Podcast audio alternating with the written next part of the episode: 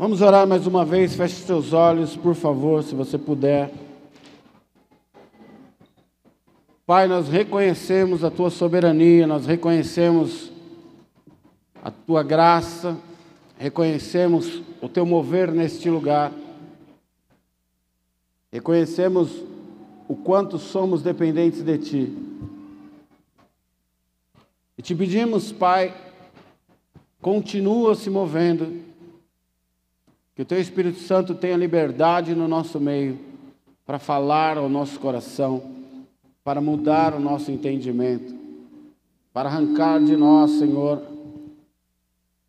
sofismas, traumas, medos, e que o Teu Espírito Santo tenha total liberdade para mover em nós o novo de Deus, para mover em nós o Teu querer, para mover em nós um entendimento, Senhor, dos Teus propósitos para a nossa vida, em nome de Jesus. Amém e amém.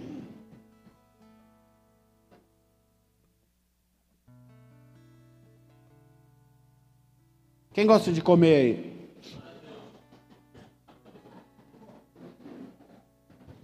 Quem gosta de novos sabores? Algo que você nunca provou, você vai experimentar, uma coisa diferente.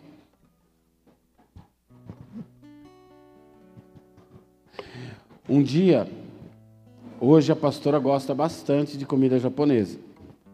Mas um dia eu levei ela na casa de um casal amigos que eu havia morado com eles. E eles são bem tradicionais, japoneses, prepararam aquele bentô, aquela mesona farta, cheia de coisa.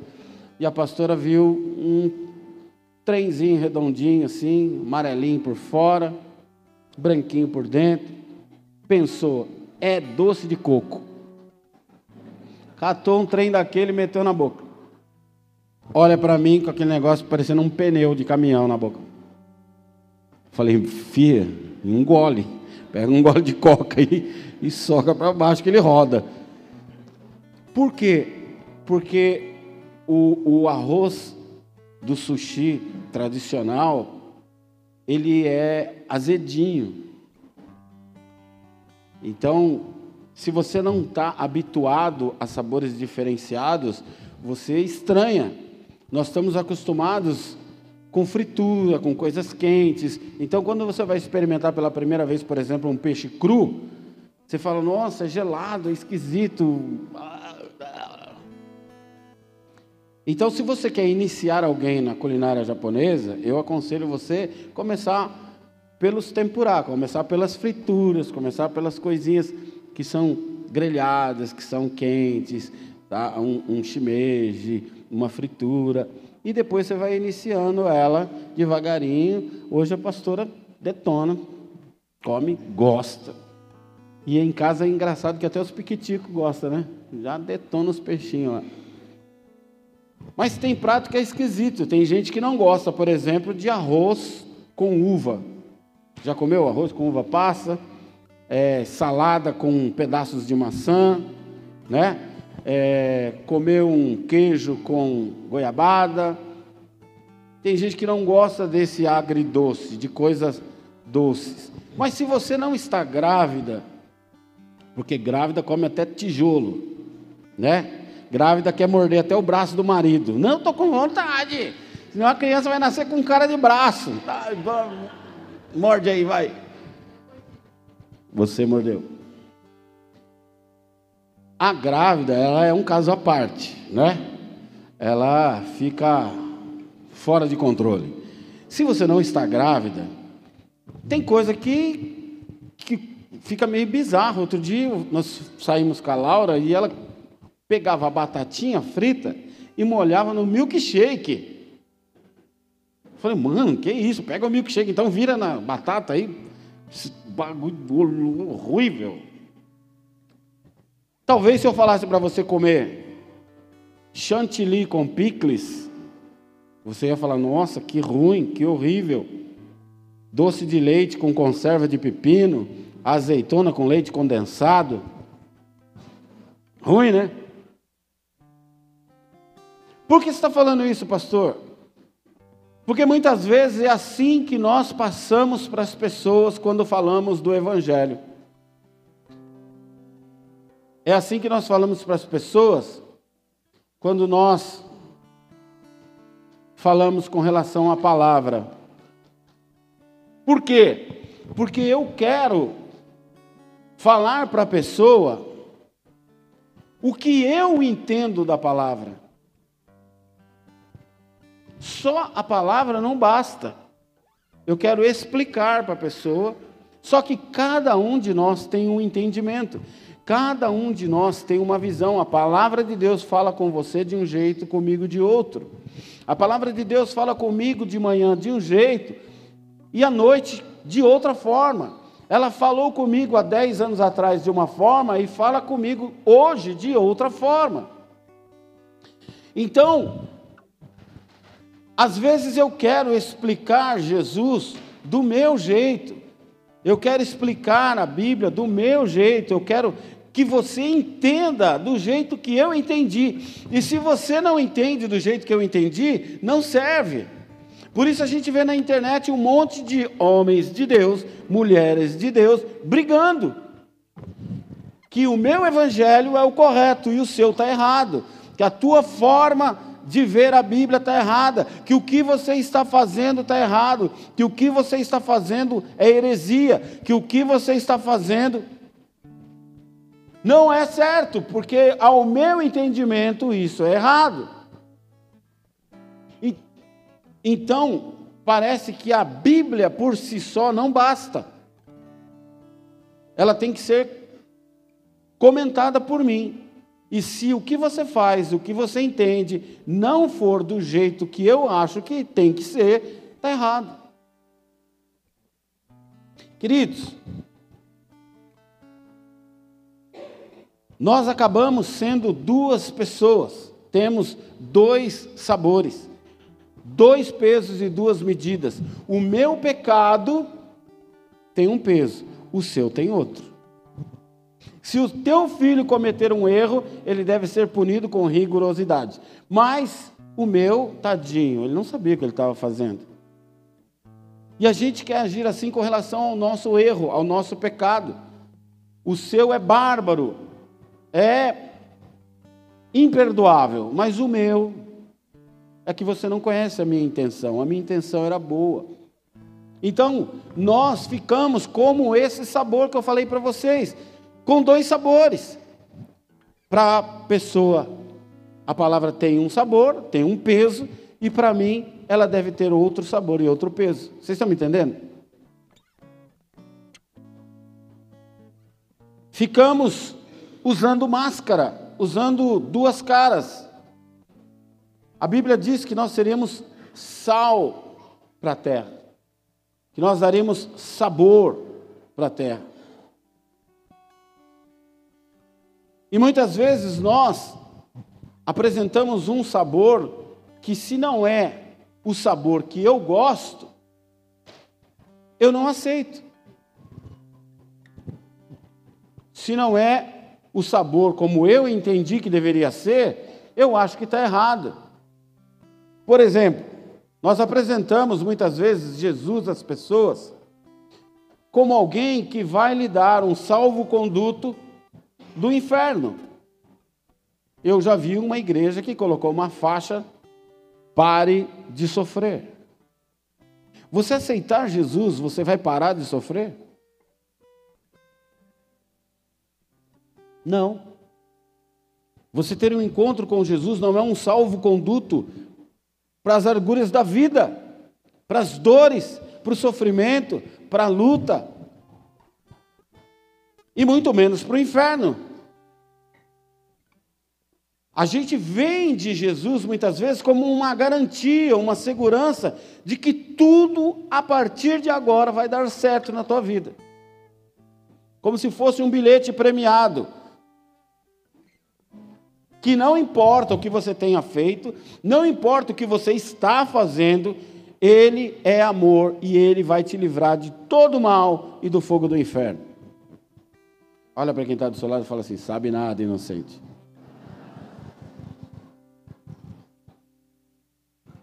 Ah, pastor, mas nós estamos no tempo da graça. E a graça é de graça. Sim, a graça é de graça no sentido de que não há o que você faça, não há o que eu precise fazer para que a graça seja alcançada. A graça possui um preço que você não teria condições de pagar. Então, Cristo desce do seu sublime trono, se faz carne e homem como eu e você e morre na cruz do Calvário para que eu e você tivéssemos direito à graça. Então a graça não é algo que você tenha que fazer, Deus te deu. Amém? Gratuitamente. Porém, ela teve um alto preço a ser pago, tão alto que não caberia a nós. Tão alto que eu e você não poderíamos pagar. João capítulo 12, verso 24,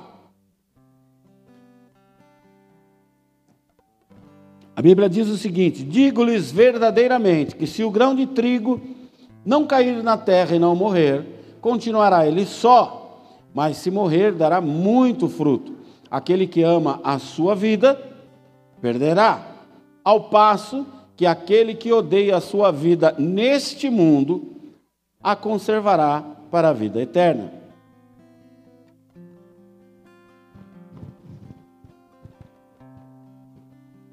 Jesus não nos oferece uma graça barata, onde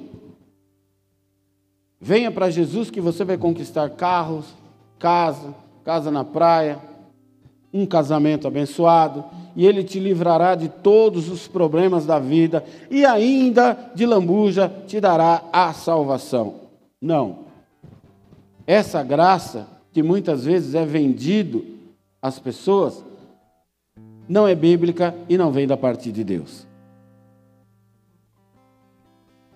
Ele pode tudo isso? Sim, ele pode tudo isso, mas ele não é só isso.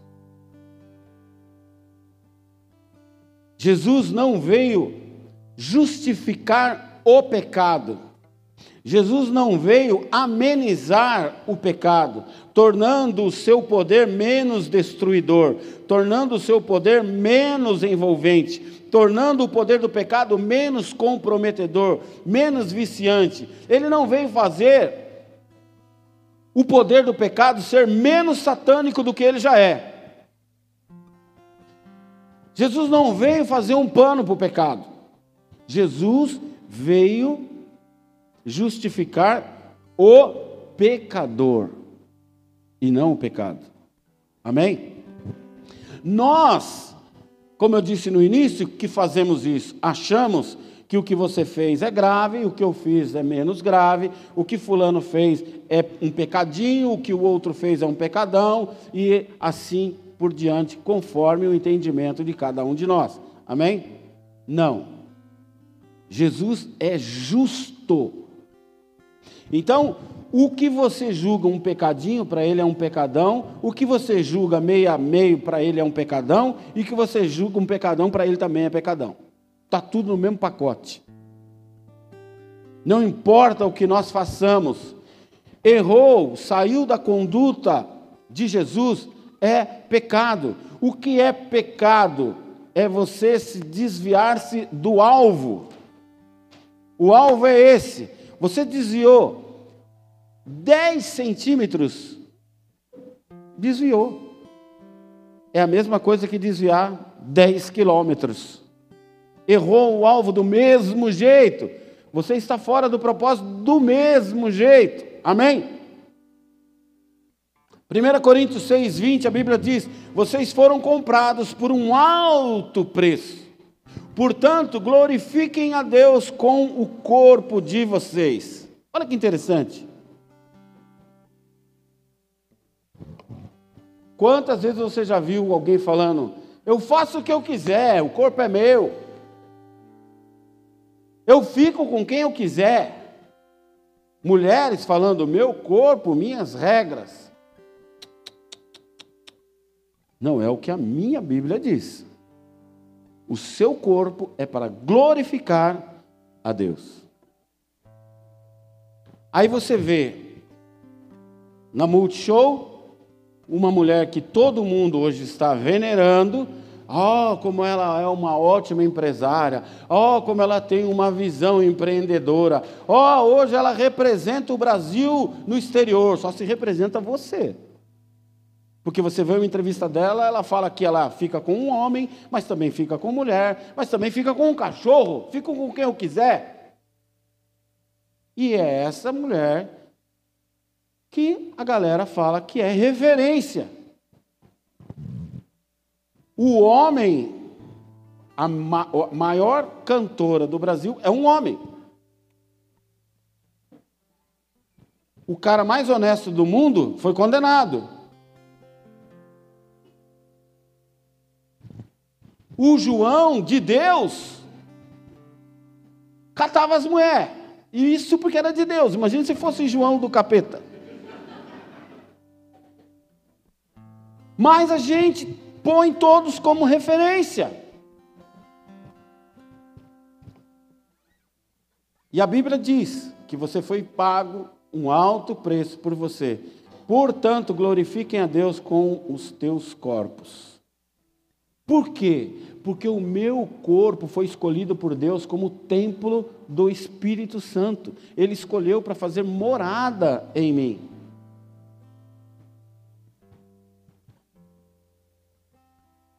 Então não pode ser minhas regras. Muitas vezes nós conhecemos e apresentamos para as outras pessoas Jesus como um Jesus paz e amor, popstar, legal, pode tudo, venha como você está e fique assim mesmo. Um Jesus legal. E eu vejo um monte de gente falando, um Jesus cheiroso.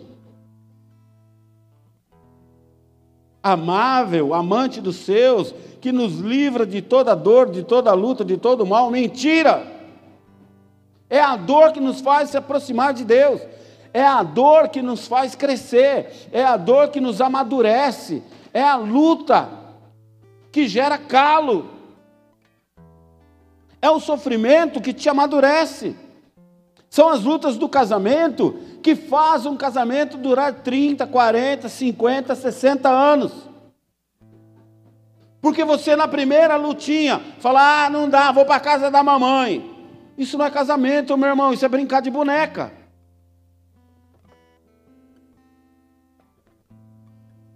O que torna um casamento rígido, sólido, é nós sabermos e entendermos que nós não nos casamos com uma pessoa perfeita, mas o que Deus uniu em nós é mais forte do que qualquer outra coisa.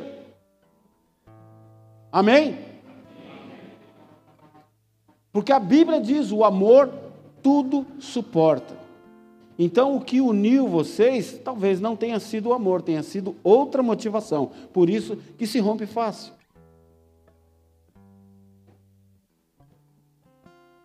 confundimos as coisas. A graça foi derramada por Deus para nós, para que nós não sejamos consumidos pela nossa carnalidade sem fim, pelos nossos desejos e a nossa insatisfação por tudo, pela nossa ansiedade pecaminosa. Porque tudo que é errado nos atrai. Por quê? Porque há em nós uma natureza humana, uma natureza adâmica. Jesus, quando veio à terra, ele desejava multiplicar a tua palavra, porque já estava escrito que quem iria propagar a palavra éramos nós, que isso havia sido poupado dos próprios anjos, para que eu e você pudéssemos propagar a palavra. Mas para que isso acontecesse, eu e você precisávamos entender a palavra, conhecer a palavra, e nada melhor do que isso ser ensinado pelo próprio Deus na pessoa de Jesus. Amém? Queridos, na época de Jesus, ele usou todos os meios mais sofisticados que existiam para a época. Se Jesus viesse hoje, ele não estaria na beira da praia falando com a multidão. ele estaria na internet, alcançando o maior número de pessoas. Ele estaria no Instagram, ele estaria no Twitter, ele estaria no YouTube, ele estaria expandindo com os meios que temos hoje. Ele não tinha impressora, ele não tinha livros, ele não tinha a Bíblia impressa, ele não tinha microfone, ele não tinha um auditório como esse. Mas nesta época já existia uma expansão gigantesca de homens sábios que expandiam seus conhecimentos, suas doutrinas humanas, seus dogmas, suas filosofias, através de escolas de profetas, chamadas Talmides ou Talmudes. Jesus era um mestre, era um rabone, e assim como esses Talmudes, ele traz também esse conhecimento aos seus talmidins, aos seus alunos, através de uma escola de profetas, através de, de um seminário teológico, vamos colocar assim. E esse ensinamento, esses dogmas passados pelos homens, pelos sábios, essas doutrinas, essas filosofias, chamava-se jugo.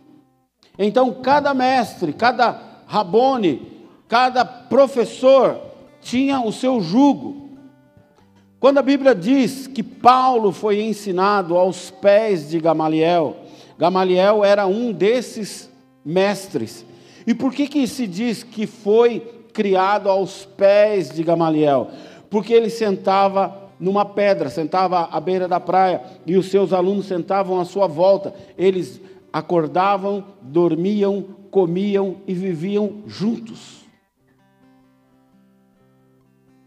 Vocês estão entendendo? Você queria ser aquele homem, você queria ser aquele sábio, você queria ter aquele conhecimento que ele tem. Então você ficava o maior tempo possível ao seu lado, sugando tudo que ele tinha de conhecimento, para que você absorvesse tudo ou o máximo possível. Amém? Por isso, em Mateus capítulo 11, verso 28, o próprio Jesus diz: Venham a mim, todos os que estão cansados e sobrecarregados, cansados desses ensinamentos, cansados dessa doutrina, vocês que estão sobrecarregados de ensinamentos que não te levam a nada, de ensinamentos que não resolvem a tua vida, de ensinamentos que não respondem o que você precisa, e eu lhes darei descanso. Tomem sobre vocês o meu jugo, o meu ensinamento. Ele diz: aprendam de mim pois sou manso e humilde de coração, e vocês encontrarão descanso para as suas almas, porque o meu jugo é suave e o meu fardo leve. Não é fácil de entender? O que, que ele queria? Ele queria que nós aprendêssemos dele, que nós aprendêssemos com ele. Só que nós vivemos uma vida cristã como se nós estivéssemos num ringue como se viver com Cristo fosse um peso. Ai, meus amigos são felizes. Meus amigos se divertem. Sai na sexta, volta só no domingo. Meus amigos têm liberdade, eu não tenho liberdade. Meus amigos, passa o rodo, fica com todo mundo sai beijando todo mundo. E eu sou crente. Olha como eu sou feliz. Vou morar no céu. Ser crente para nós é um peso. Por quê? Porque a minha natureza quer fazer um monte de coisa que Deus não permite a minha natureza. Então a minha luta não é com Deus, a minha luta é comigo mesmo, é com a minha natureza. Então o que eu preciso mudar? A minha natureza. Para que as coisas de Deus fiquem mais simples para mim. Vivemos uma luta contra Deus e contra os seus mandamentos, que são difíceis e para alguns até impossíveis de se cumprir. Mas o livro de 1 João, capítulo 5, verso 3, a Bíblia diz: Porque nisso consiste o amor de Deus, que obedecer os seus mandamentos, e os seus mandamentos não são pesados. Quando ele repreende os fariseus, que eram os religiosos da época, Jesus fala assim: vocês não vão para o céu e não deixam ninguém ir. Vocês colocam peso cada vez mais sobre as pessoas. Por quê? Porque cada entendedor da lei, cada religioso, vinha com mais exigência. Ó, oh, você faz isso, mas tem que fazer aquilo também. Ah, você faz isso e aquilo, mas tem que fazer isso aqui também. Ah, Jesus falou: vocês não vão para o céu e não deixam ninguém ir. E ele fala: o meu fardo é leve. O meu fardo é leve. Queridos, a nossa capacidade humana não nos permite entender Deus, não nos permite entender os planos de Deus. Nós não aceitamos que sofrer vai me fazer crescer, nós não aceitamos que o meu sofrimento me torne uma pessoa melhor. A hora que eu estou sofrendo, eu falo: por que Deus? Por que eu? Por que comigo? Ah, eu não mereço. Merece sim. Porque é com isso que você vai crescer. É com isso que você vai criar casca. É com isso que você vai ficar resistente, maduro. Ninguém nasce pronto. Nós nos tornamos cada dia melhor. A gente tentar entender Deus é querer explicar a internet para uma formiga. Vai adiantar? Mas a gente fica perguntando para Deus: por quê? Por que comigo? Por que assim? Ah, fala comigo, Deus. Quando ele diz vinde a mim, ele está falando, cara, o único jeito de você entender a Deus é você ouvindo de mim, porque eu sou Deus e eu sou humano. Eu sei quem é Deus e eu sei o que passa no seu coração. Eu sei quem é Deus e eu sei quem é você. Eu sei o que Deus pensa, mas também sei o que você pensa. Eu sei o que o Espírito diz, mas eu também sei o que a carne diz. Amém?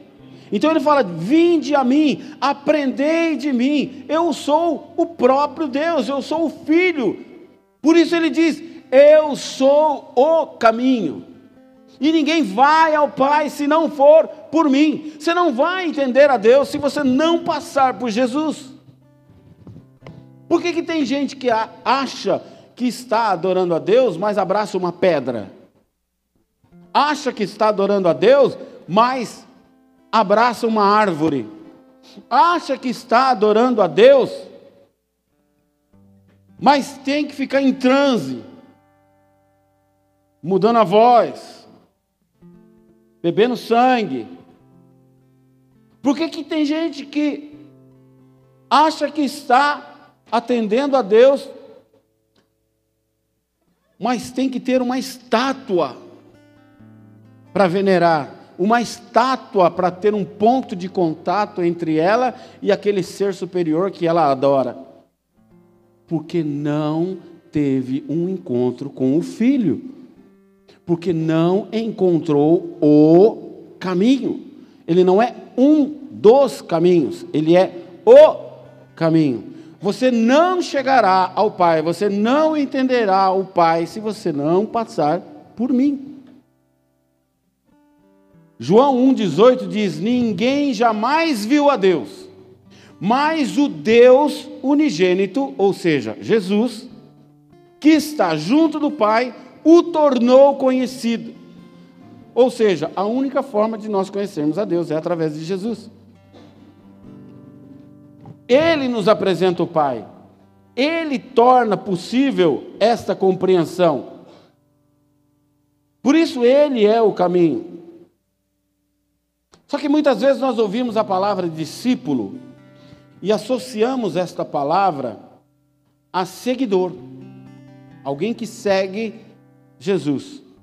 E por esse motivo nós temos muitas igrejas cheias de seguidores de Jesus. Seguidores dando mau testemunho, seguidores denegrindo o nome de Jesus, dentro e fora das igrejas. Pessoas que se dizem seguidores, um engalfinhando o outro na internet. É um canalha, é um não sei o quê, ele está errado, isso é heresia, ele não sei o quê. A minha opinião está certa, dos outros está errado. Não é isso que a gente vê? Porque o seguidor olha para mim e quer ouvir o que eu tenho para falar e quer ser parecido comigo. Não faça isso, você vai se arrepender. O seguidor imita meu amigo e minha amiga e fica igual, não fica?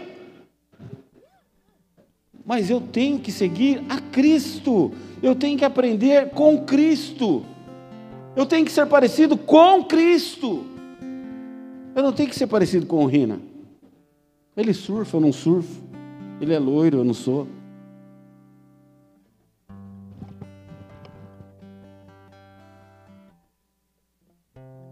Alguns, e não são poucos, ficam brigando um com o outro, quando nós deveríamos ter unidade e brigar contra o inimigo das nossas almas, e não um contra o outro.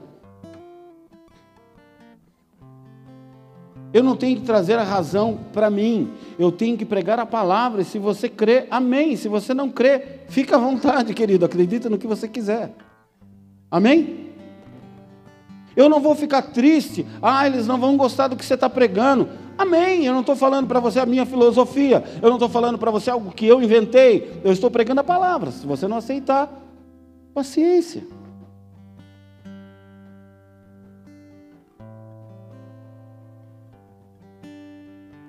Eu vou aqui pontuar algumas características de um discípulo. O discípulo, ele é chamado. A Bíblia diz que Jesus chamou os doze. Amém? Então o discípulo, ele é chamado. Ah, pastor, será que eu tenho um chamado? Sim. Quando ele morreu na cruz do Calvário, ele morreu por você. Você tem um chamado? Sim. Quando ele diz, ide e pregar o evangelho a toda criatura, ele está falando com você. Aquele que é chamado aprende com o mestre e se torna um com ele. Eu não aprendo para ser melhor do que você. Eu não aprendo para ensinar você. Eu não aprendo para ser elogiado por você. Eu não aprendo para ser ovacionado por você. Eu não aprendo para ser admirado por você. Eu aprendo porque Ele é o caminho, a verdade e a vida. Jesus, quando chama Pedro pela primeira vez, Pedro estava pescando, Pedro estava levando a sua vida secular normal, como eu e você, ganhando o seu sustento, trabalhando. E Jesus o chama, a Bíblia diz que ele abandona tudo, que ele larga as suas redes, que ele larga o seu barco, que ele larga os seus peixes, que ele larga tudo que ele possuía e segue a Jesus. Porém, com a morte de Jesus, ele volta aos teus afazeres, como eu e você. A gente larga tudo e vem para a igreja, mas quando não acontece o que eu quero, quando não acontece do jeito que eu quero, quando não acontece o que eu espero, poxa, mas quando me falaram para ir para a igreja, falaram que minha vida ia mudar, que eu ia virar patrão. E quando que isso vai acontecer? Então eu crio uma expectativa que quando ela não é correspondida, eu vou embora. Eu venho para a igreja esperando receber uma palavra de triunfo, para eu, na segunda-feira, acordar, oh, agora vai, sou vitorioso, o pastor falou ontem no culto, uhul, vamos para cima. Eu não sou coach. Quer ir para cima, compra um helicóptero. Eu estou aqui para ensinar a palavra de Deus. Gostou, pastora? Aí chega na segunda-feira, você recebe uma mensagem do banco te cobrando. Aí chega na segunda-feira, as coisas não acontecem como você criou a expectativa. Você fala, ah, não é assim. Queridos, Jesus não é o gênio da lâmpada que vai fazer tudo que você quer, do jeito que você quer, na hora que você quer. Jesus é Deus. Com a morte de Jesus, Pedro volta aos seus afazeres. Quantos a gente vê se desviando porque não aconteceu o que ela queria? O namoro não deu certo, o emprego não deu certo, o pastor não falou o que ela esperava. Sabe o que é curioso? Que quando a gente vai aconselhar alguém, eu chamo o irmão e falo com ele no particular. Chamo ele lá na sala. Ó, oh, faz assim, você está errado nisso, você está errado naquilo tal. Aí se ele pega malzinho, o que eu fiz no particular, ele torna público. É, sabe por que, que eu saí? pastor. Tá, tá. Mas não foi isso que eu fiz com você. Eu te chamei no particular. Eu não falei para a igreja, olha, o irmão está de disciplina porque ele fez isso, fez aquilo, fez aquilo outro. Eu não tenho os meus anseios saciados, Deus não serve. Eu volto para minha rede, eu volto para o meu barco. Porém, no terceiro dia Jesus ressuscita. Pedro não chegou nem esquentar no mundo. Quando ele achou que ia voltar a ser pescador, aparece de novo, a graça de novo o alcança. A Bíblia diz que Jesus volta a falar com Pedro. O que, eu aprendo com isso, querido? que Deus tem um propósito na sua vida, Ele vai te visitar onde quer que você esteja.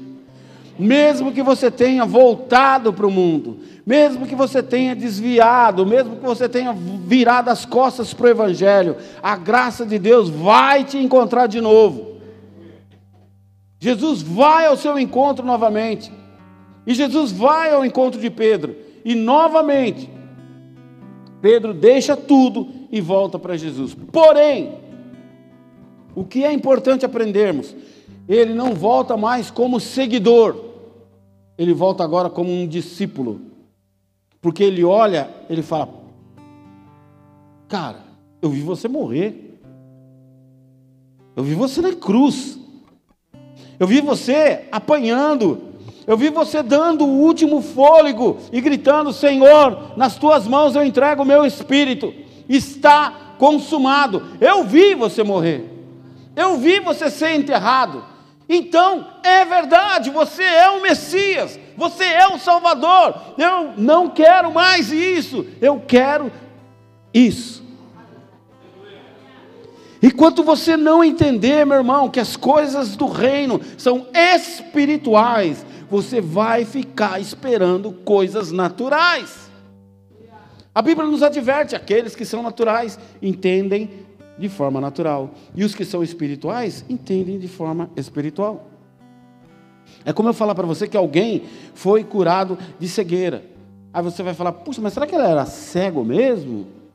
Ou será que ele enxergava um pouquinho? Será que ele não estava fazendo tratamento? Ele falou para mim que estava tomando uns remédios lá. Será que não foi o remédio? Mas quando você falar como cego, ele vai falar, querido, eu não sei se você acredita ou se você não acredita. Eu sei que eu era cego, agora eu enxergo. Chama como você quiser, fala como você quiser, mas eu vivo o milagre. Queridos, milagre não se explica, milagre se vive. E quando você crê, o sobrenatural se torna natural na tua vida. Não é porque eu sou inteligente, não é porque eu sou capaz, não é porque eu sou bom, é porque é Deus na minha vida. Eu não comprei esse carro porque é óbvio, eu tinha crédito, meu score estava alto, fui lá, passei a ficha, o banco aprovou tal, e estou pagando o carro. Não, é Deus na minha vida. Deus me deu esse presente, Deus me deu esse emprego, Deus me deu essa esposa, Deus me deu esses filhos, Deus permite que eu esteja aqui na igreja pregando. Deus, é Deus, é Deus, e acabou!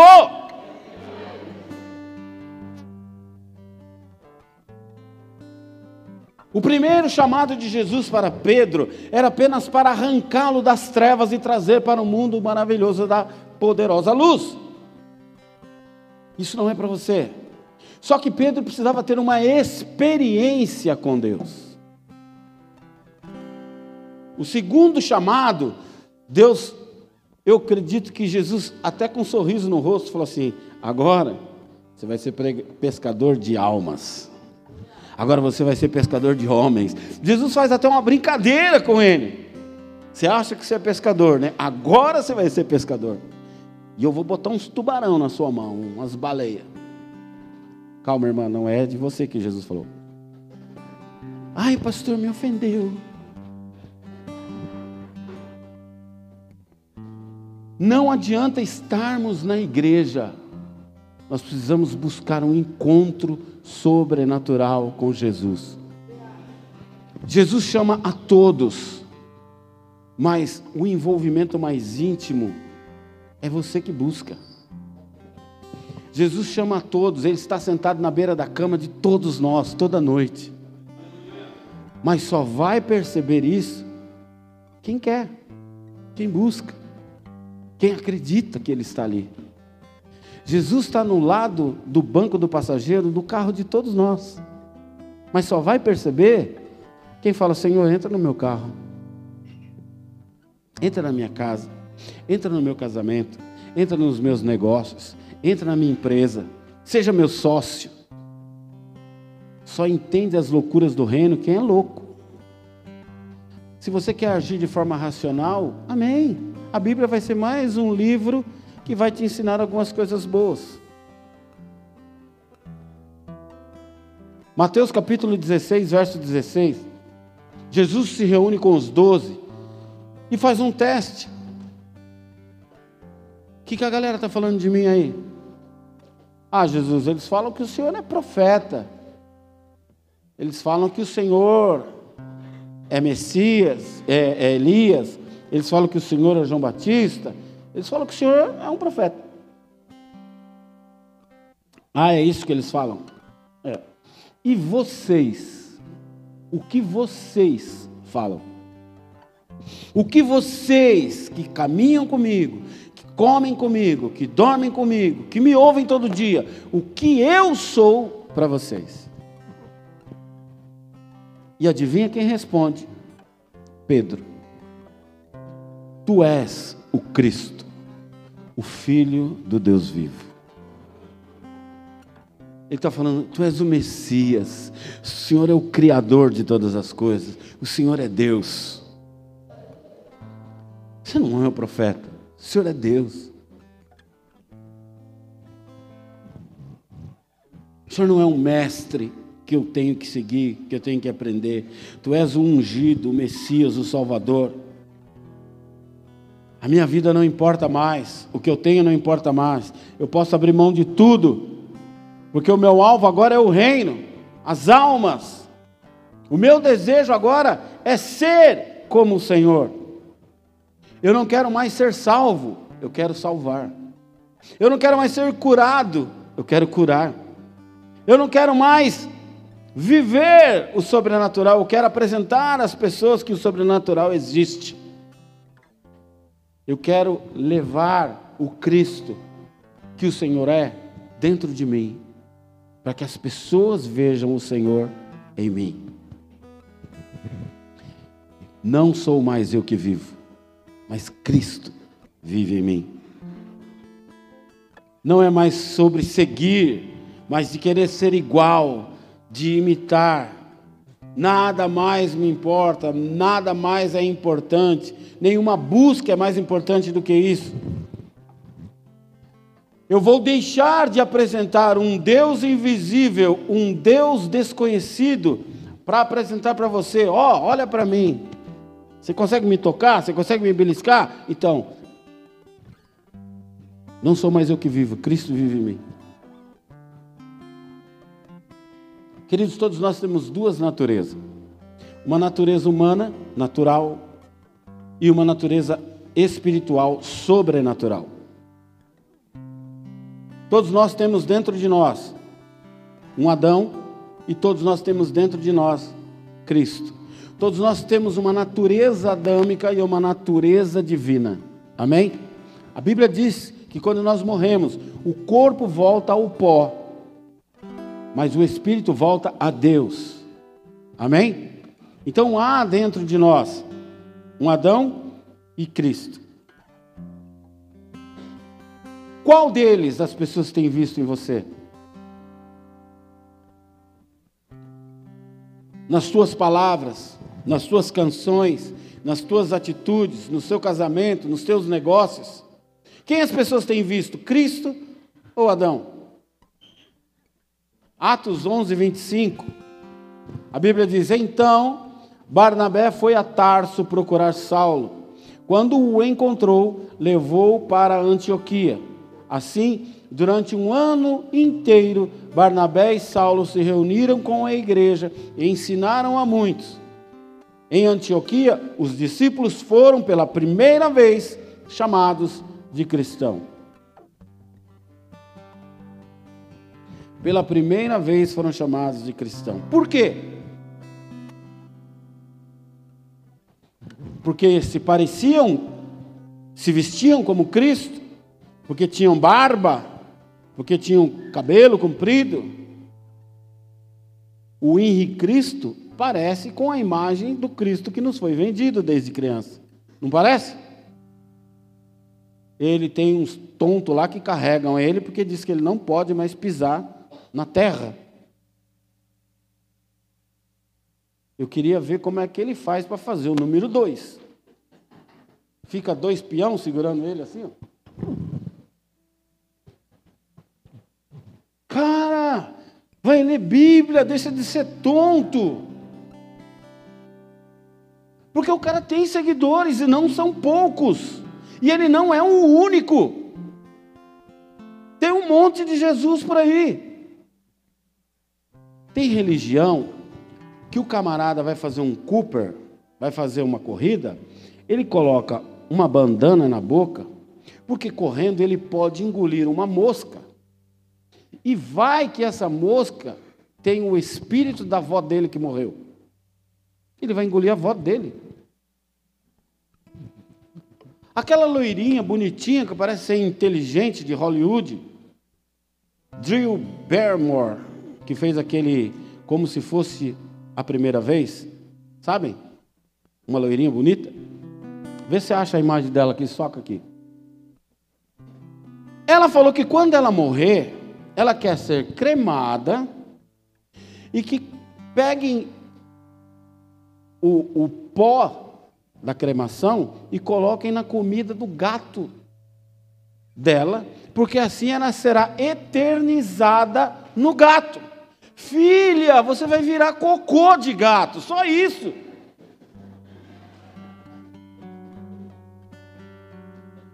Mas ela acredita nisso. E o louco é eu e você que acredita na palavra de Deus. E o louco é eu e você que acredita que Deus é um Deus criador de todas as coisas.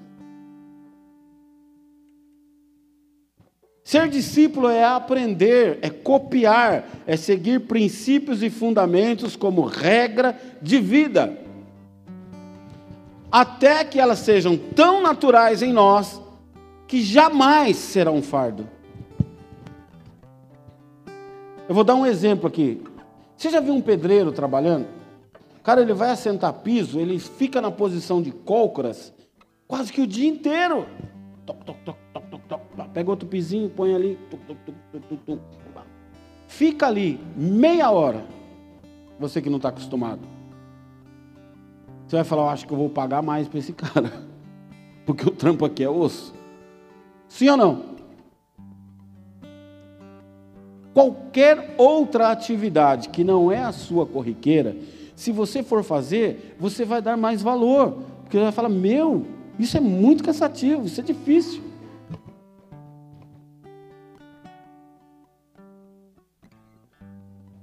Ser discípulo é aprender princípios e fundamentos que façam que virem algo natural, porque tudo que você faz naturalmente, tudo que você faz sem esforço, você ama.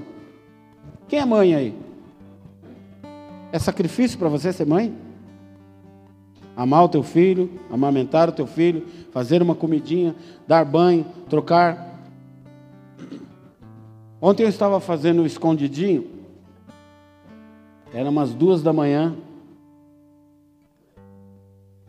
A pastora falou assim: vem deitar. Eu falei, amor, eu gosto de fazer isso aqui. Eu amo fazer isso aqui. Eu amo estar na cozinha. Eu amo inventar uns baratos. Se a pastora pedir para mim, faz um negócio para nós comer. E se tiver arroz e ovo, eu pego arroz, coloco numa cumbuquinha redondinha, viro no prato. Aí ele vai sair aquela montanha redondinha, pega uma folhinha,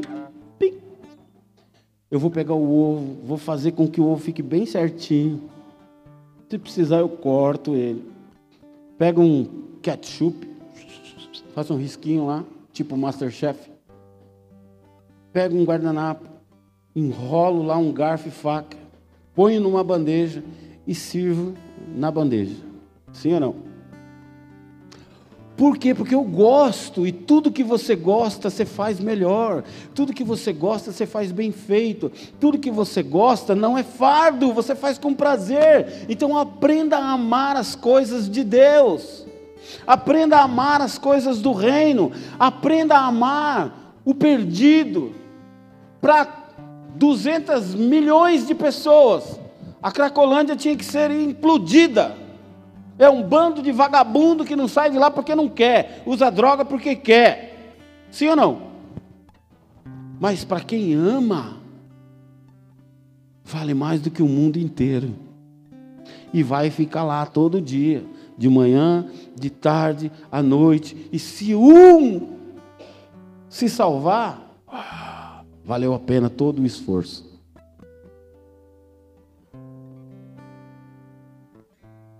Quando você ama, você faz suave, você faz com prazer.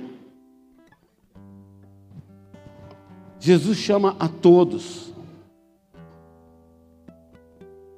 E ele diz que quando você entende, você deixa de ser servo para ser filho e filha. Para muita gente na igreja, nós ainda somos servos. O pastor quer o meu dinheiro, o pastor quer a minha mão de obra, o pastor quer que eu venha aqui todo dia. O pastor fica inventando essas coisas, culto de solteiro, culto de casado, culto de velho, culto de novo, culto do viúvo, culto da viúva. Para que tudo isso?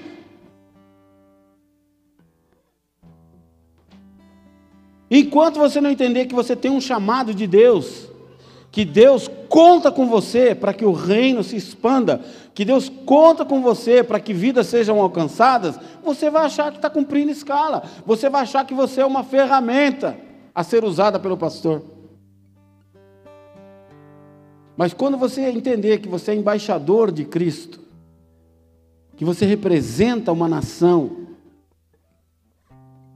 e que pessoas olham para você querendo conhecer essa nação, querendo entender essa nação, e que é em você que ela vai se apoiar, você vai falar: Deus, conta comigo. Conta comigo no meu trabalho, conta comigo no metrô, conta comigo no ônibus, conta comigo em todo canto. 1 Coríntios capítulo 11, verso 1. Paulo diz: Tornem-se meus imitadores, como eu sou de Cristo. Paulo chama a responsabilidade para ele. Cristo não estava mais com eles. Mas cadê esse Jesus que você fala? Está aqui, ó. Olha para mim, olha nas minhas atitudes, olha no que eu faço. Olha como eu me comporto com relação aos meus filhos, olha como eu me comporto com relação à minha esposa, olha como eu me comporto com relação aos meus problemas, às minhas dores, às minhas faltas. Paulo está dizendo isso, olha para mim que você vai ver Jesus. João 6, Jesus está pregando para uma multidão. A Bíblia diz que havia mais de 5 mil homens Crianças e mulheres não eram contadas, mas acredita-se os estudiosos que haviam mais de 15 mil pessoas no lugar. E ele faz a multiplicação do, dos pães, pega três pão, dois peixinhos e alimenta essa multidão. Se você for contar isso para alguém, o cara vai falar, mas como? Não sei, é milagre, filho, eu não estava lá.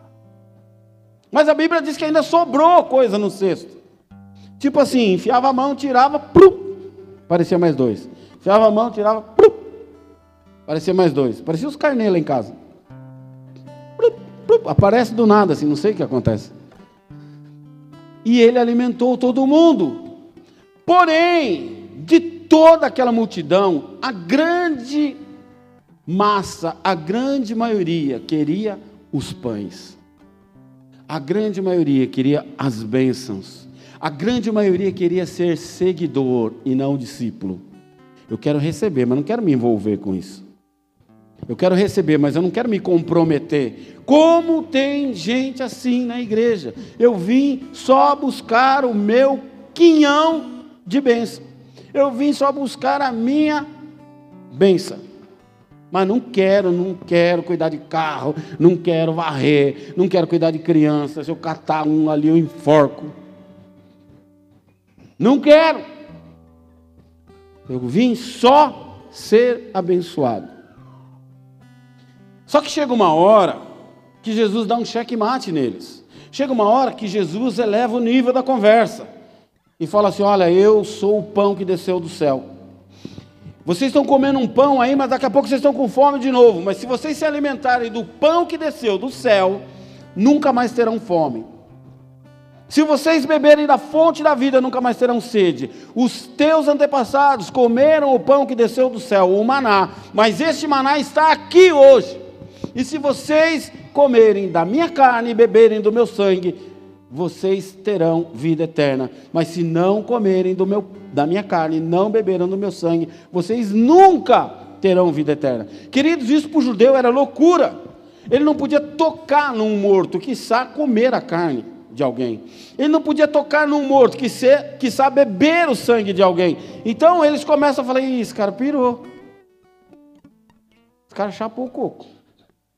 E eles fazem o quê? Igual eu e você. Vamos na igreja, não ouve o que, que gosta? Ou ouve o que não gosta? Vai embora. Ah, não gosto desse louvor. Vai embora. Ah, não gosto dessa igreja. Tem que usar terno. Ah, não gosto dessa igreja. Não usa um terno. Ah, não gosto dessa igreja. Tem que cortar o cabelo. Ah, não gosto dessa igreja. Eles não cortam o cabelo. Você começa a procurar cabelo em ovo e você faz o quê? Vai embora. O que, que eles fizeram? Eles começaram a ir embora. Os discípulos, vendo isso, chegam para Jesus, começam a perceber aquela rejeição popular e falam assim: o chefe, o JC, é o seguinte. Pega leve, pega leve, o bagulho está azedando aí. Tem uma galera indo embora. Os caras não estão gostando da conversa, não. Jesus fala mesmo? Isso escandaliza vocês? Por que vocês não vão com eles? Querido, Jesus não alisa ninguém. Ele não usa dois pesos e duas medidas como eu e você. Para ele não tem pecadinho pecadão. Não quer, come menos.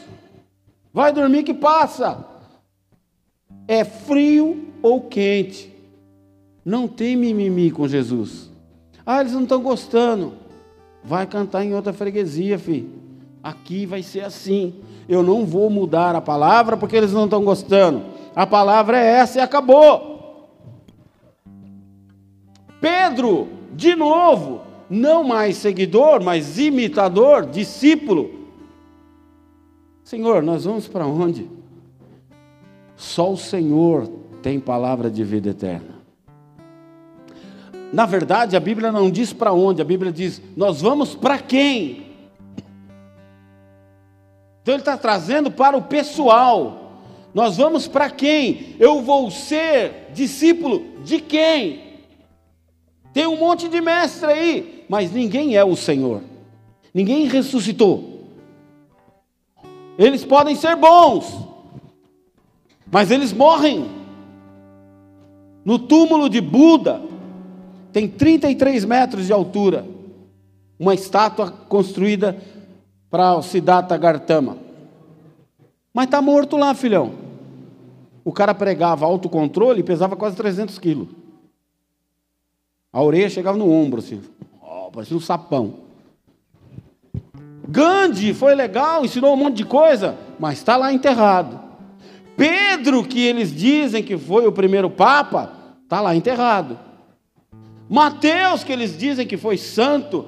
Paulo, que eles dizem que foi santo. Tomé, que eles dizem que foi santo. Estão todos embaixo da terra. Mas o meu Deus vive. No túmulo dele está escrito: Ele não está aqui. É isso que Pedro falou.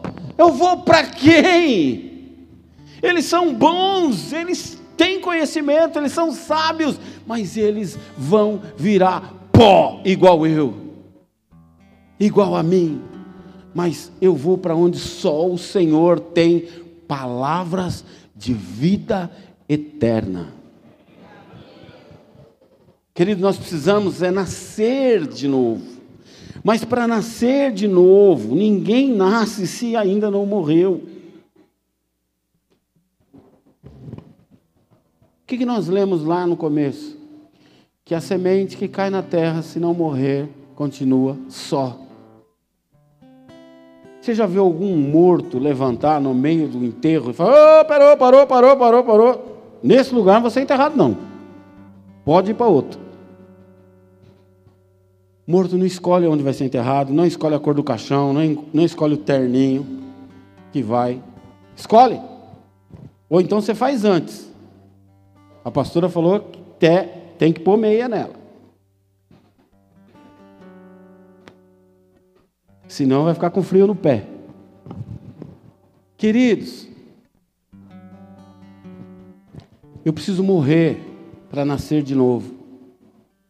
Eu preciso morrer. Lucas 9, 23 diz: Se alguém quiser acompanhar-me, negue-se a si mesmo, tome diariamente a sua cruz e siga-me. Querido, todo dia o velho homem quer nascer, todo dia o velho homem quer falar mais alto, todo dia a minha carne quer gritar. Sim ou não? É só comigo que acontece isso. Todos os dias a palavra de Deus quer que eu vá para cá, mas a minha carne quer que eu vá para lá. Todos os dias a palavra de Deus quer que eu vá para frente, mas a minha carne quer que eu vá para trás. Todos os dias, todos os dias é uma luta. É o que está lá em Romanos 7. O que eu quero, eu não faço. E o que eu não quero, quando eu vejo, eu já fiz. É uma luta da carne contra o espírito, e todos os dias Paulo diz: eu esmurro a minha carne, para que ela faça a vontade de Deus e não a minha. Só que eu não estou com isso dizendo que você tem que ser igual Pedro, largar tudo, abandonar tudo. Mas eu estou dizendo que nós temos que ter prioridades. Lucas, Mateus capítulo 6, a Bíblia diz: Buscai primeiro as coisas do reino e a sua justiça, e as demais vos serão acrescentadas. Nós queremos acrescentar as coisas e, se der tempo, a gente busca as coisas do reino. Amém? Vamos correr atrás do dinheiro, vamos correr atrás de sermos bem-sucedidos, vamos correr atrás de vencermos. Se der tempo, a gente corre atrás do espiritual. Prioridade. Pedro tinha uma prioridade. Sabe que, por que nós não temos essa prioridade? Porque hoje nós vivemos um evangelho brando. um evangelho água com açúcar, um evangelho melzinho na chupeta. Ninguém mete um AK-47 na nossa cara e fala assim: ó, nega seu Jesus, senão eu vou fuzilar os seus filhos. Não entra 10, 20 caras na igreja ou na nossa casa e fala: nega Jesus, senão nós vamos estuprar seus filhos, vamos estuprar sua esposa, vamos pendurá-los numa corda na tua frente.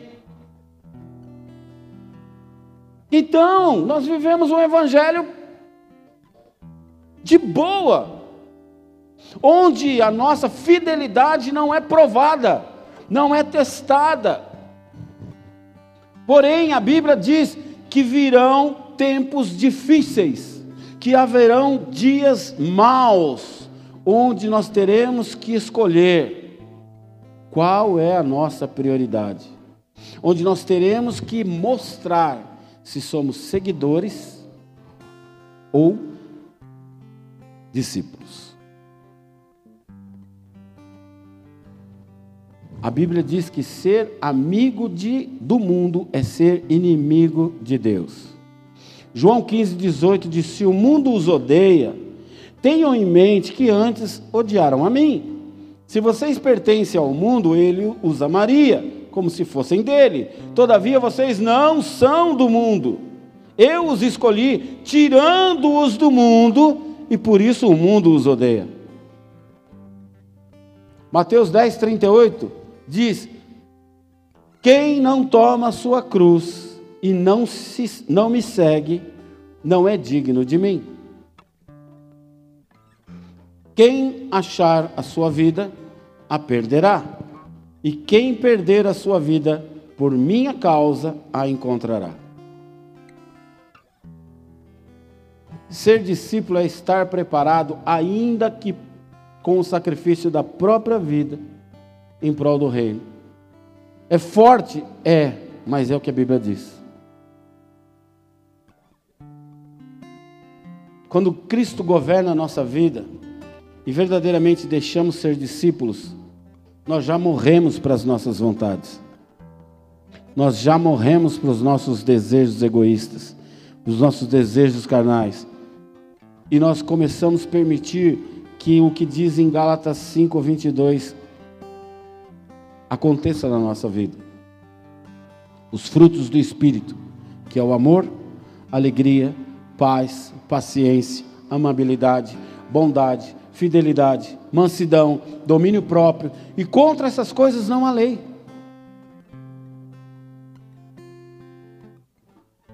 Puxa, pastor, mas é tão difícil então ser discípulo.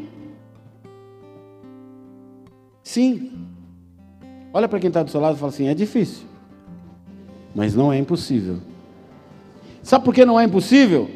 Porque o mesmo Espírito que capacitou Jesus Cristo de ter uma vida reta e íntegra, sendo ser humano como eu e você, é o mesmo Espírito que habita em mim e em você. É o mesmo Espírito que nos convence do pecado, da justiça e do juízo. É o mesmo Espírito que fala: oh, oh, oh não, não, não, para cá, cai fora. Desvia de toda aparência do mal.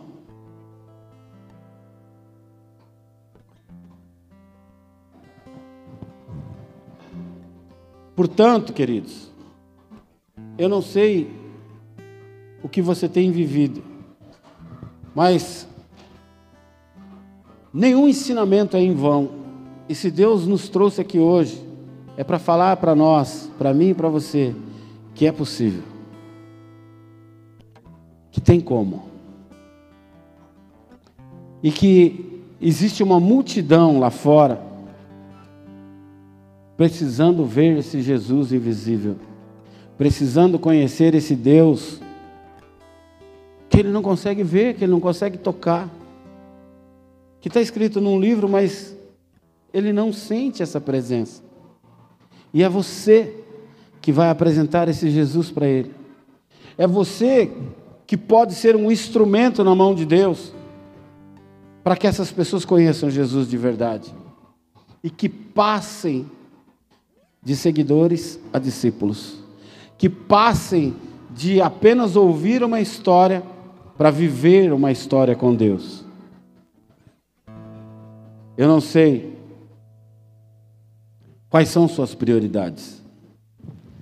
Talvez sua prioridade seja pagar as suas contas, vencer as suas lutas.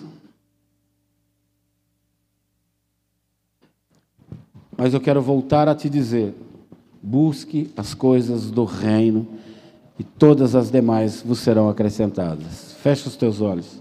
Quero orar por você. Talvez